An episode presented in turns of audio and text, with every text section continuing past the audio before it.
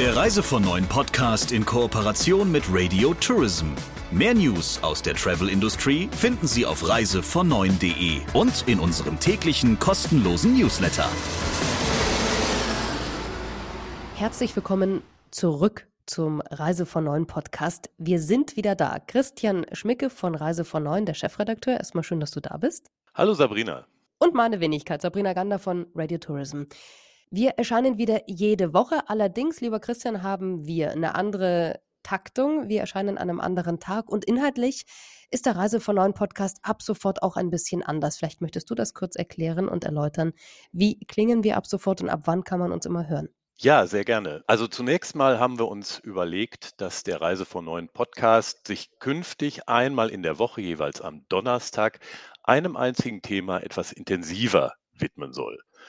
Dabei werden wir nicht alleine sein in aller Regel, sondern wir werden auch wichtige Gesprächspartner aus der Branche zu Wort kommen lassen. Und das zum ersten Kaffee am Donnerstag in der Früh. Und darauf freuen wir uns sehr.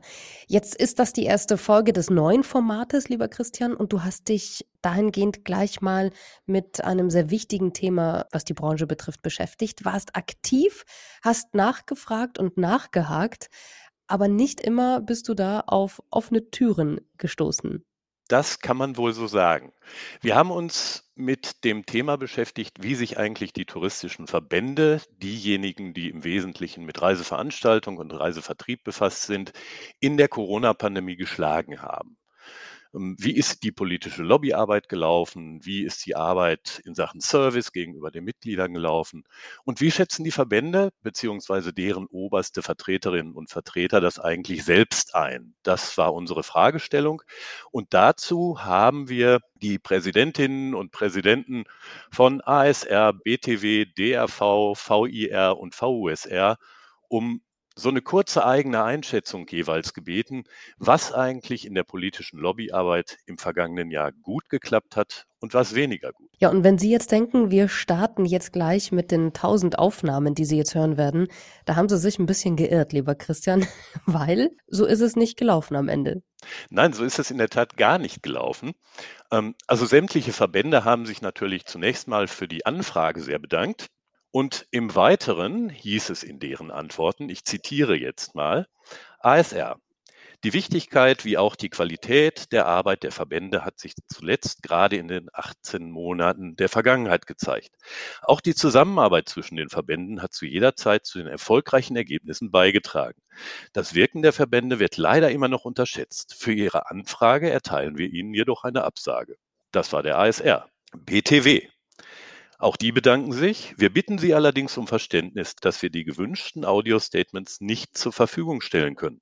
Zum einen lässt sich die Komplexität der politischen Lobbyarbeit für die Branche in den vergangenen anderthalb Jahren nicht in zweimal 20 Sekunden beziehungsweise in einen klaren Erfolg und einen klaren Misserfolg herunterbrechen. Zudem glauben wir ganz grundsätzlich und noch einmal besonders in der nach wie vor nicht endgültig überstandene Corona-Krise, dass wir im Sinne der Branche dringend ein Miteinander statt ein Gegeneinander der Verbände brauchen. Das hat, glaube ich, auch niemand in Frage gestellt. Ganz kurz noch die Kollegen vom DRV. Für die angefragten kurzen Audio-Statements, ohne den Kontext zu kennen, in dem die Statements verwendet werden, stehen wir nicht zur Verfügung. Und dann gab es noch den Verband der Online-Reisemittler VIR. Deren Präsident Michael Buller schreibt, vielen Dank für die Anfrage, aber ehrlich gesagt würde ich zusammenhanglose Aussagen, die später in einen Podcast hineingeschnitten werden, Ihnen nicht übermitteln. Und dann trifft er noch ein sehr bemerkenswertes Statement, wie ich finde. Auch ist für mich nicht wichtig, was der Markt über die VIR denkt, sondern einzig und allein meine Mitglieder. Jetzt muss man dazu sagen, das ist das harte Brot von Journalisten. Und das ist die Wahrheit. Äh, wenn man auf Recherche ist, lieber Christian, passiert einem das ja nicht nur einmal, sondern öfters im Leben eines Journalisten. Trotzdem schade und trotzdem auch hier nochmal vielleicht ganz kurz ein wichtiger Einwurf von meiner Seite. Ich weiß ja, was dein Ansinnen war.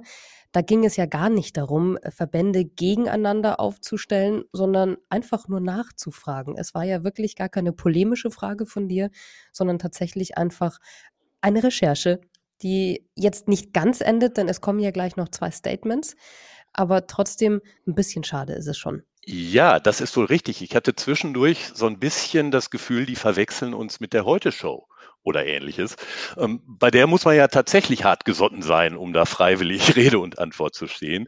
Aber unser Ansinnen war es tatsächlich eine Selbsteinschätzung der Verbände zu ihrem Wirken in den vergangenen 18 Monaten zu kriegen. Und äh, dazu sahen die sich offensichtlich leider nicht in der Lage. Ein Statement haben wir dann aber doch noch bekommen, und zwar von Maria Linhoff, der Chefin des Reisebüroverbandes VUSR.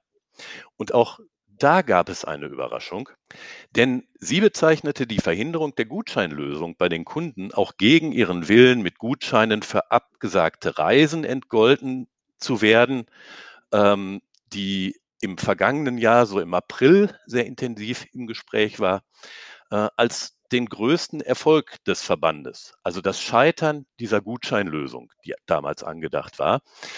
Nun kann man sich tatsächlich fragen, ob es der VUSR war, der diese Lösung beim Gesetzgeber verhindert hat. Richtig ist aber in der Tat, dass der VUSR als Reiseverband der einzige unter allen touristischen Verbänden war, der sich nach kurzem Zögern gegen diese Lösung ausgesprochen hat. Ein Misserfolg ihrer Lobbyarbeit kann übrigens auch Frau Linhoff nicht erkennen. Wir hören jetzt mal kurz in ihr Statement rein. Der unstrittig größte Erfolg des VUSR während der Pandemie war die Verhinderung der Reisegutscheine. Zunächst hatten wir uns ja dafür ausgesprochen, genau 48 Stunden, nachdem Gespräche verweigert wurden, gemeinsam mit dem VSR nach Lösungen zu suchen, wussten wir, dass wir uns dagegen aussprechen müssen, da 23 Verbände, die ausnahmslos in erster Linie Reiseveranstalter und Dienstleister vertreten, haben wir uns konsequent dagegen ausgesprochen. Und äh, das war sicherlich der allergrößte Erfolg. Ende März signalisierte Berlin schon, dass man unserer Argumentation folgen würde. Und ich glaube, es war der 24. April. Daraufhin folgte sogar ein öffentliches Statement. Und darauf sind wir natürlich immer noch stolz. Und das war wichtig, weil wo wären viele Reisebüros jetzt, wenn es Gutscheine gegeben hätte? Das war Frau Linhoff und ich habe es ja schon angekündigt. Es gab ja zwei Statements, beziehungsweise es gibt noch ein Gespräch, das du geführt hast. Und das darfst du jetzt selber mal anmoderieren, denn da hören wir jetzt gleich rein. Ja, denn da die Sache mit den gesammelten Selbsteinschätzungen der Verbände ja nicht so richtig in Schwung kommen wollte, haben wir jemanden gefragt, der Verbandspolitik und auch die meisten der angesprochenen Verbände wie kein zweiter kennt. Klaus Lepple. Der war zunächst Präsident des Mittelstandsverbandes ASR führte dann lange Zeit den DRV und war schließlich auch noch Präsident des Dachverbandes BTW. Mit ihm habe ich ein Gespräch geführt, bei dem er, wie es so seine Art ist, kein Blatt vor den Mund nimmt. Klaus Lepple, obwohl Sie sich den Niederungen des touristischen Alltagsgeschäfts ähm, ja mittlerweile entzogen haben, beobachten Sie die Branche sehr intensiv und sind ja auch nach wie vor sehr gut darin vernetzt. Wir haben uns ja als Thema für diesen Podcast die Arbeit der Verbände im Zuge der Pandemie und eine Beurteilung dieser Arbeit auf die Fahnen geschrieben. Wenn Sie eine kurze Bilanz ziehen wollen, wie würden Sie das bewerten? Also wenn man es mal vom Ergebnis her sieht und nicht so sehr darauf achtet, äh, wie dieses Ergebnis zustande gekommen ist, dann wird man sagen müssen, dass die Verbände sehr gut gearbeitet haben, denn hätten nicht getan, dann hätten sie gar keine Mitglieder mehr, für die sie arbeiten müssten. Denn die wären mittlerweile alle in Konkurs gegangen und äh, äh, wären aus dem Markt ausgetreten. Also von daher ein großes Lob für die Verbände. Es hat sicherlich am Anfang, also äh, zu Beginn des vergangenen Jahres, ein bisschen gehakt. Da gab es Anlaufschwierigkeiten, nicht unerhebliche, weil natürlich auch bei den Verbänden nicht unbedingt die Experten für diese Bereiche äh, tätig sind. Mhm. Ihr Eindruck ist also, dass die Verbände insgesamt bei der Politik Gehör gefunden haben? Ja, natürlich. Wenn sie das nicht gefunden hätten, dann hätte es die Überbrückungshilfen in der Form, wie wir sie jetzt erlebt haben und ja auch noch weiter erleben, natürlich überhaupt nicht gegeben. Auch dass beispielsweise völlig problemlos die Reisebranche auch in das Kurzarbeitergeld mit einbezogen wurde, äh, ist ja keine Selbstverständlichkeit. Welchen Eindruck hatten Sie vom Agieren der Verbände untereinander? Teils, teils. Also einige haben sehr gut zusammengearbeitet, andere halt eben wiederum nicht. Und äh, das ist an sich unerfreulich, denn äh, das war, wäre an sich so die Situation gewesen, wo im Grunde genommen alle hätten zusammenstehen müssen, aus dem einfachen Grund, weil äh, es hier ja um die Branche insgesamt ging und nicht um einzelne Player innerhalb der Branche. Also nicht um die Frage, hier geht es jetzt beispielsweise um die Airlines oder hier geht es jetzt beispielsweise äh, um die äh, klassischen Veranstalter oder um die Reisebüros, sondern hier ging es um die Branche insgesamt. Und äh, wir müssen natürlich ja und dürfen hier auch vor allen Dingen den großen Bereich äh, Hotellerie und auch Gastronomie ja nicht aus dem Auge verlieren. Neben der politischen Lobbyarbeit ist ja gerade in so einer Krise auch die Informationsarbeit der Verbände für ihre Mitglieder gefragt. Und da hat es ja gerade jetzt in der Corona-Krise einen erheblichen Bedarf gegeben, weil ganz viele Sachen unklar und äh, für viele Touristiker eben auch total neu waren. Wie würden Sie das einschätzen? Nach gewissen Schwierigkeiten am Anfang, die muss man einfach objektiv auch zugeben, das hat keinen Zweck daran vorbeizureden, hat das dann aber recht gut funktioniert und äh, die Verbände haben sich ja dann hier auch äh, teilweise externer Hilfe bedient. Das ist auch völlig in Ordnung. Und ähm, mit dieser externen Hilfe halt eben entsprechende Informationsveranstaltungen, in der Regel ja in Form von Webinaren angeboten und die sind ja auch sehr stark in Anspruch genommen worden. Was ein Verband natürlich nicht leisten konnte, unabhängig von seiner Größe, ist, im Detail jedem Einzelnen das genau zu erklären. Äh, das hätte jeden Verband völlig überfordert. Insbesondere natürlich große Verbände mit sehr vielen Mitgliedern.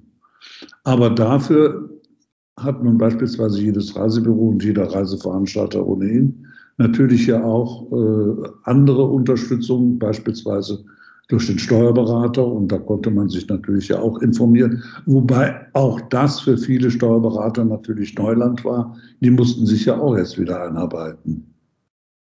Mhm. Glauben Sie, dass die Verbände insgesamt gestärkt aus dieser Krise hervorgehen werden oder hat sie sie doch geschwächt? Also wenn die Frage gestellt wird, gehen die Verbände geschwächt oder gestärkt äh, aus dieser Situation hervor, äh, kann man natürlich nicht eindeutig sagen, und das gilt dann auch nicht unbedingt für jeden Verband, gestärkt oder geschwächt. Sicherlich gibt es eine Schwächung in der Weise, dass die äh, Verbände von den Mitgliedern verständlicherweise aufgrund der Situation nicht die Mitgliedsbeiträge bekommen konnten und auch in vielen Fällen halt eben entsprechend auf die Mitgliedsbeiträge ganz oder zumindest teilweise verzichtet wurde. Das hat sicherlich die Verbände geschwächt, keine Frage. Auf der anderen Seite, sie haben auch Kurzarbeitergeld bekommen und sie haben darüber hinaus ja auch staatliche Unterstützung bekommen. Also von diesen Überbrückungshilfen haben ja auch die Verbände profitiert. Allerdings hat das nicht dazu geführt, dass das ein Ausgleich ist für die Mitgliedsbeiträge, sondern wenn nur teilweise. Auf der anderen Seite aber ist, glaube ich, dem letzten Marktteilnehmer klar geworden, dass es ohne die Verbände eine Katastrophe in der Branche gegeben hätte. Und von daher gehe ich davon aus, und wenn irgendwo noch äh, Vernunft irgendwo auch noch ein Kriterium ist, das hier eine Rolle spielt, dass das die Verbände insgesamt erheblich stärken wird und dass auch die Bereitschaft äh, zur Verbandsmitgliedschaft äh, deutlich stärker werden wird. Und was sind Ihrer Einschätzung nach, da jetzt der Reisebetrieb auch mal wieder angelaufen ist, so langsam aber sicher, die größten Herausforderungen, vor denen die Verbände stehen? Sie müssen jetzt natürlich auch darüber nachdenken, ob das möglicherweise auch dazu führt, dass Sie intern möglicherweise sich neue Schwerpunkte innerhalb der Verbandsarbeit setzen müssen. Es war natürlich in der Vergangenheit so, dass manches, was bei den Verbänden gemacht wurde, äh, unter dem Aspekt halt eben lief nice to have äh, und äh, es, es, sich nicht um Dinge handelte, die sozusagen von existenzieller Bedeutung waren. Jetzt ging es aber um die nackte Existenz und das kann auch in Zukunft wieder passieren. Das heißt, die Verbände müssen sich darauf einrichten. Dass das jetzt nicht mal so eine, eine Geschichte war, die jetzt möglicherweise mal ein, zwei Jahre gedauert hat, sondern die möglicherweise auch, äh, ich sage jetzt mal, eine gewisse Dauerhaftigkeit an den Tag legt. Und da müssen die Verbände natürlich darauf reagieren. Und das bedeutet auch natürlich, dass die Verbandsarbeit insgesamt halt eben sich umorientieren muss. Daran wird sie nicht vorbeikommen. Klaus Lepple, vielen Dank für Ihre Einschätzung. Bitte. Das war es für heute. Der Reise von Neuen Podcast ist wieder da. Wir hören uns nächste Woche am Donnerstag in der Früh wieder zum ersten Kaffee und äh, das tun wir jetzt jede Woche.